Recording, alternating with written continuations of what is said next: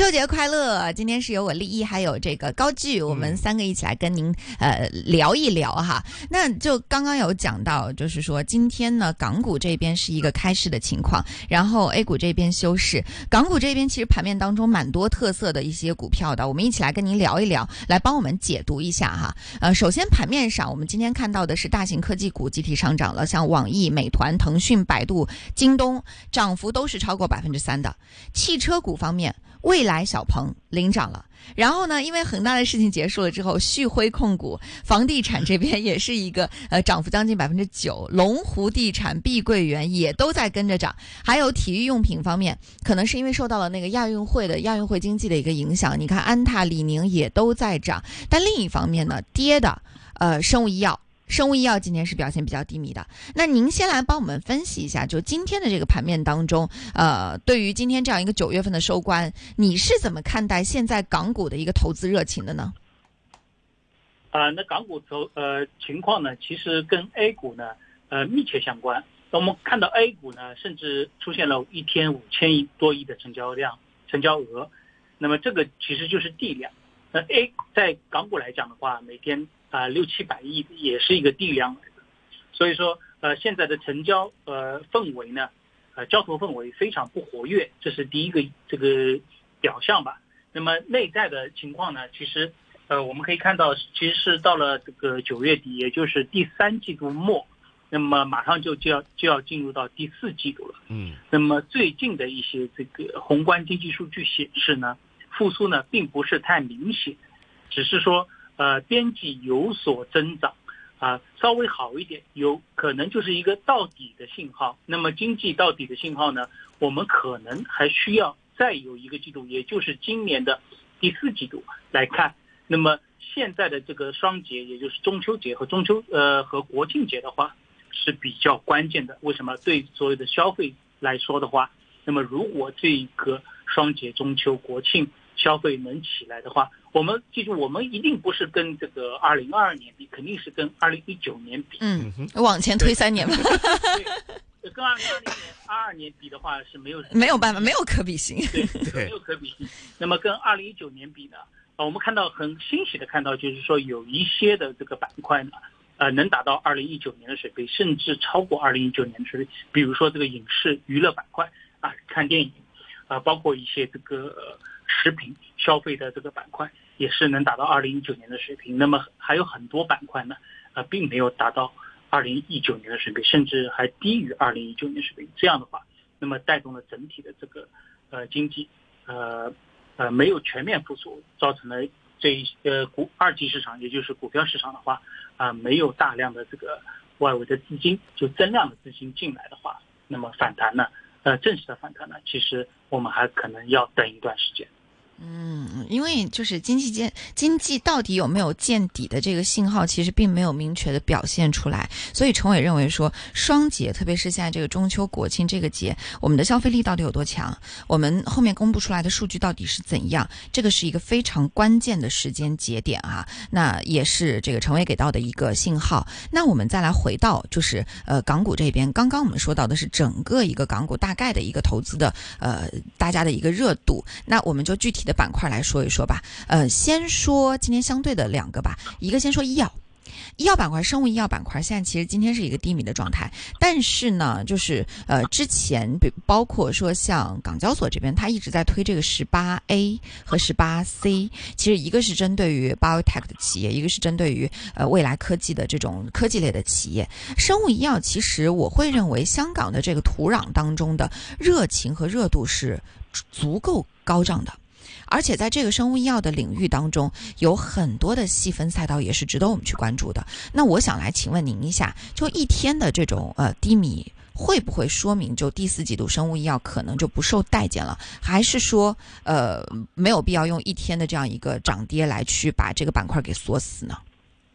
对，生物医药在香港来讲的话是非常特殊的一个板块。您刚刚提到了整个板块里边，其实各个赛道林立。那么在港股上市的这些呃生物医药，尤其是一些未盈利的生物医药科技股呢，呃，我们其实要每一个股票每个呃仔细的分析，而不是说把整个板块来看它每天的涨幅有多少，来猜测就是每一只股票啊它的涨幅，这个肯定是有一些问题的。那么在这个呃很多的这个生物医药板块呢，因为它公司的研究的方向呢可能有不同，比如说有的是专门研究这个眼科医药的，有的是专门研究减肥药的，有的专门研究这些呃肿瘤的，肿瘤也分很多种，就是癌症啊、肺癌啊、肝癌啊各种各样的。那么这个里面还有一些医疗创新的医疗器械，比如说心脏啊啊这个腹腔啊之类的、胃啊之类的这些医疗器械呢，啊每一家公司都有非常独特的一个一个价值。在这个里面呢，竞争对手呢也有每个每一个赛道里面大概有三四家的竞争对手，最多三四家竞争对手。那么其实来讲的话呢，最近呢，呃，整体的医药医疗，香港的医药医疗呢，已经其实跌的是非常非常深的，也就是它的估值呢，已经到了一个非常合理的水平。这种这种情况呢，属于呃一点就着的，可能。就几百万、几千万的成交额，就能让它上升个百分之五到百分之十左右。这种就是投资起来呢，一般的这个投资者呢，其实是有一点困难的，因为它跌起来也是比较夸张的，也是比较夸张。只有你把整体的它的管线和整体的产品的这个销售和利润算好之后，那么市场能给到它多少倍的估值？那么你知道一个市场给予的公允价值之后呢，啊？你再去投资的话，那么明显低于这个价格呢，那就有投资价值了。那么港股也很现实，可能也就一两天达到它的这个理想的这个合理的价格。那么如果投资者比较热情的话，那么会产生一些这个情绪价值，也就是泡沫出来了。这个大家其实要自己注注意一下，就是它的公允价值，市场给的公允价值应该是在哪里？那么有一些就是说未盈利的呢，其实是比较难算的，只是算。它这个产品或者是这个医呃医药医疗器械出来之后，大概是能卖多少钱，能算出来多少钱？那么其实是每个每个管线去加起来的啊，这个可能需要一些投资者非常非常专业的和一些耗费时间的去计算。那么呃市面上就是市场上其实也有一些研报，大家可以去看一下。那么算出来，那有一些是明显低于估值的，但是呃生物医药就存在于一个。这个风险问题，也就是说，他去呃申报 FDA 或者是这个中国的这个药监药监呃上市，那么能不能成功，那也是两说，没有说一定成功或者是一定失败的，或者说我们的 license out 也就是出海，呃被退回来了，PD one 被退回来，或者是洛神健华这些有一些非常好的药被退回来了，这个都是我们就是一般的投资者是很难预见到这些问题的，但是呃。中国的这个创新药，如果要做得好，一定是要出海的，而且出海当中一定会碰到退货或者是专利的诉讼问题，这些是无可避免的，大家要有坚定的信心。这些呢，如果你是短期投资的话，可能要呃眼光毒辣一点；如果长期投资的话，那么更要耐得住寂寞和这个耐心。嗯，就反正就是说，你总得出去试一试。你不试，你怎么知道自己行还是不行？那在这个试的过程当中，呃，那从投资人的角度来说，就是自己擦亮眼睛，做好功课哈啊！而且生物医药板块，刚刚其实陈伟也讲到了，就是前段时间它低迷也好，或者说是这个消。就是呃，怎么讲？就是已经沉寂了一段时间了。现在如果回过头来看，真正有实力的，真正能够从中脱颖而出的，我相信也会成为最后的一个王者。那这是对于生物医药板块成为给到的一个分析。那接下来这个板块，呃，汽车板块，其实汽车板块也想听一听陈伟的一个观点。今天其实汽车涨得不错的，但汽车板块当中，大家一直有一个疑问的点，就是在于像特斯拉，它的利润率是比较高的，比亚迪现在利润率也还不错。但是你说小鹏、蔚来这些，它呃那个销量是很好，而且我其实回内地的时候，我经常会看到很多小鹏、蔚来、理想的车，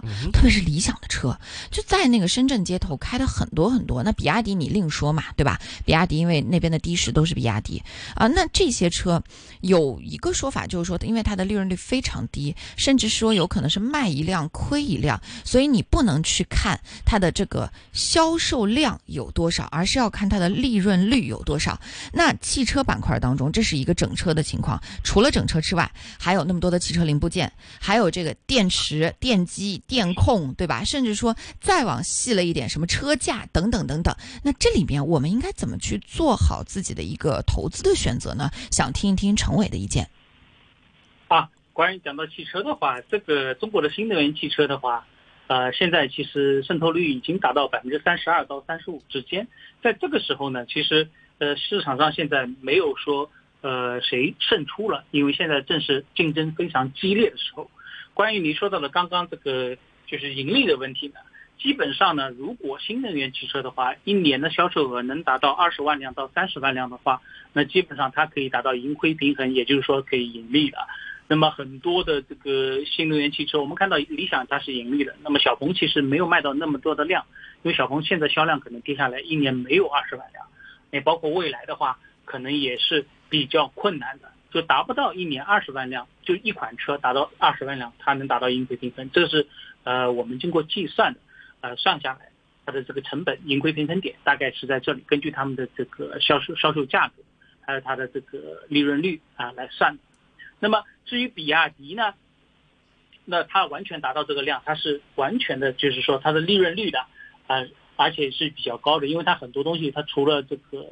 呃玻璃和轮胎自己不做之外，它号称它自己其他都可以去做去做，所以所有的利润率呢，呃，都给它给它自己内部去消化掉了。那么从这一块来讲的话，中国的这个呃新能源汽车，呃现在进入非常非常激烈的这个非常激烈的这个竞争阶段。那么后面呢，啊我们看一下，一年大概两千两百万辆的这个销售，啊在中全中国来讲的话，那么现在渗透率百分之三十几，也就是六百多万辆这个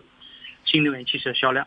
啊后续呢可能会逐步逐步的提高。逐步逐步提高，甚至达到一千八百万辆、一千五百万辆都有可能。那么这些汽车厂商能否在这里面分得一杯羹？我们现在可以看到，每每一周、每个月、每个季度都有这个销售数据，是非常透明的，就是这些新能源车的销售情况。那么基本上你不达到每个月两万辆的话，其实是比较危险的，这一点大家一定要注意。嗯，这个是新能源汽车这一块儿哈，呃，那我们再来问一下陈伟这边，其实还有几个板块也是需要您来帮我们一起去解读一下的。呃，首先第一个来跟我们讲讲科技股方面。其实科技股方面，我们大家一直会觉得说科技股是整个呃港港股市场当中的一个风向标，特别是以腾讯为首的这个科技股。但是腾讯其实前阵子已经跌破了那个呃。三三百了嘛？那现在又又在目前的这个阶段，你觉得就是以腾讯为首的这个科技股能不能再次引领整个港股市场能够再起一波呢？这个有点难，因为整个的香港股票市场，尤其是科技股，受到美债的这个收益率的影响非常大。之前美债已经突破四点五了，今年的利率，而且。呃，未来的话，整个的美债可能还会维持非常高的一个位置水平，而且是在比较相当长的一个时间里。那么这这一点呢，对整个香港科技股的压制作用是非常大的，非常大的。而且整个呃科技股的香港啊，香港科技股的这个增长速度呢，明显放缓，明显放缓，跟以前每年百分之二十到三十的增长呢，现在可能是达不到了，大概百分之呃十几左右，十五左右，最多十五左右。所以呢，它现在的这个呃价格呢，就是市场的价值呢，呃其实是比较合理。但是你让它就是呃突然有很高的一个估值的增长的话，这个需要市场的共识。第一个，你的那美债的收益率不可以这么高，那么高的话，它本身的这个，因为它这个是全球市场的锚定锚定这个呃价值点在所在，它这么高的话，对整体香港科技股的影响是非常非常大的。那这是第一点，第二点呢，整整体的市场，我们看到这个交易额确实比较小。那么如果交易额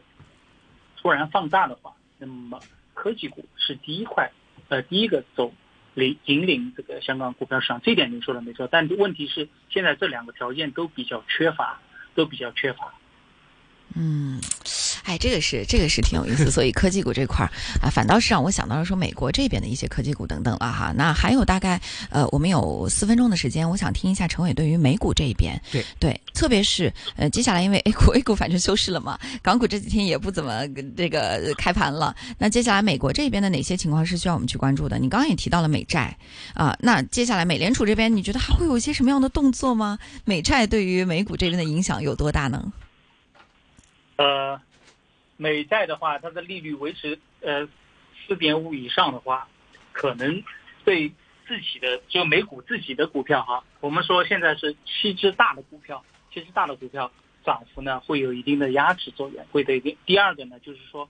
呃，美国的利率呃现在还是比较高的啊，五点五点几，五点五到五点二五左右。那么今年是不是再加息？再加息，或者是到明年什么时候减息？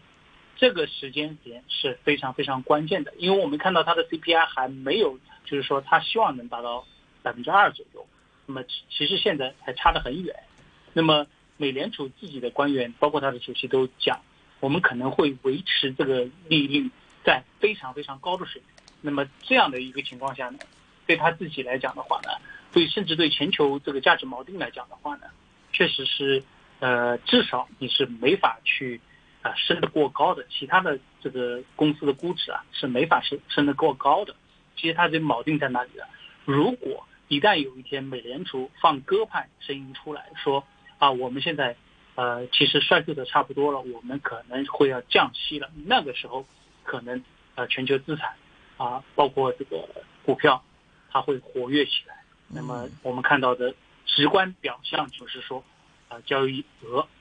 明显就会放大。嗯，呃，降息 这事儿到底到底会不会来说是这么说？但是好像时间节点上，我们我们没有看到说非常明确的一些时间节点出现，嗯，所以这个事儿到底最后呃会走到哪一步，其实我们也只能说再等等看看哈。那好，我们在最后两分钟的时间回到我们这个港股市场当中来，请陈伟来说一说，你觉得下周我们因为是要周二才开盘嘛，呃，下周之后投资者他们操作上应该怎么来做，然后有一些什么样的板块行情呢？呃，如果下周是下周，应该是星期二开盘，对吧？星期二开盘。那么今天我们看到这个港股是涨涨幅比较大的，但是呢，交交易额其实还不是很大，交易额大概是六百六百七十六亿，对，不大，没有用。就是这个这种情况下，我们看它虽然是涨大，因为北水也没有，对吧？对。那么涨幅起来了，其实是呃怎么讲？我们呃看来的话，我们不能说没有用吧，就是说。它的涨幅呢，并不代表是一个明显的反弹，应该是这样讲，不是代表明显的反弹。反弹起来的话，一定是随着这个量的增大，对才是反弹起来的。反而，如果下个礼拜再来看，也就是其实到了十月份了，那么是到第四季度了，第四季度了。呃，如果市场情况还是像这个八九月份一样的话呢，呃，其实不太乐观的，不太乐观的。嗯，尤其是第四季度，呃。如果第三季度的数据出来，最近也在报一到八月份的整个数据出来，并不是呃恢复的很好了。一般来讲呢，七八月份的数据应该是不错的，尤其到了九九月份，应该是非常好的。嗯，包括出口，包括整体的消费，应该是比较好的。如果没有看到明显增长的数据，也就是边际增长没有增加的话，好，那么其实对第四季度也是有问题的。好，时间关系，我们今天跟陈伟讨论暂告一段落哈。第四季度就哎。不要，不要太乐观嘛，对不对？我们走一步看一步，看看数据到底怎么样。好，再次感谢您。那今天是中秋节，也祝您中秋节快乐，谢谢，拜拜，拜拜，中秋节快乐。好，那以上就是我们今天一线金融网的全部内容了。拜拜啊，下周我们一线金融网跟您不见不散。